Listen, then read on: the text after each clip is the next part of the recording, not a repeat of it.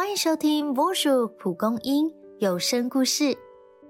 认真努力后，好像也无法达到理想的状况，不如好好当个躺平族就好。你也有这样的想法吗？先等等哦。你确定在不理想的现状中，过去的努力真的都是白费的吗？一起来听超人律师。大学毕业后，右伟到法律事务所担任助理，也报名了律师考试。但今年已是第五次落榜，让他不禁萌生退役。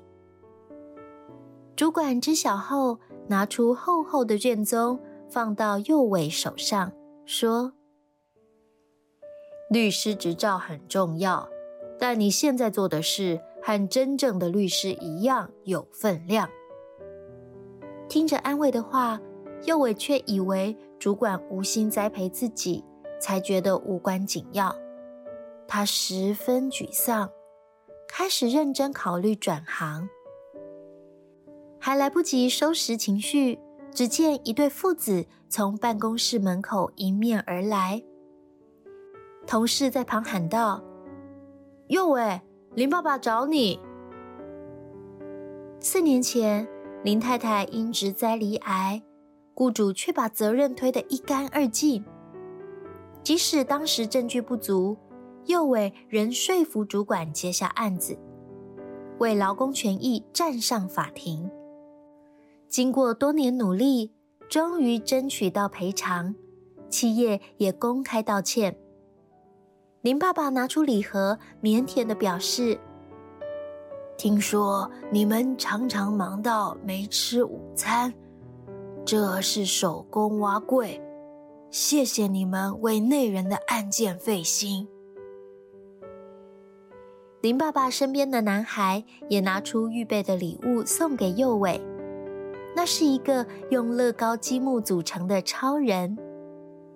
男孩兴奋地说：“妈妈虽然生病。”但是听到我们赢了，他好开心哦！长大以后，我也要像律师叔叔一样。右伟听见律师，正打算解释身份时，男孩接着说：“我的成绩不好，但也可以当超人，对不对？”右伟望着手中的超人模型。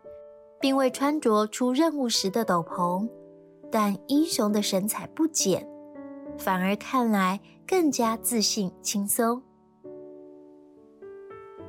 在你的心里，是否有着努力了很久却尚未达到的目标呢？在放弃前，鼓励你想想努力的这段过程中，是不是其实也获得了新的技能、思维？让你可以面对未来的挫折呢？别急着否定曾经的努力，每个努力都值得欢庆一番。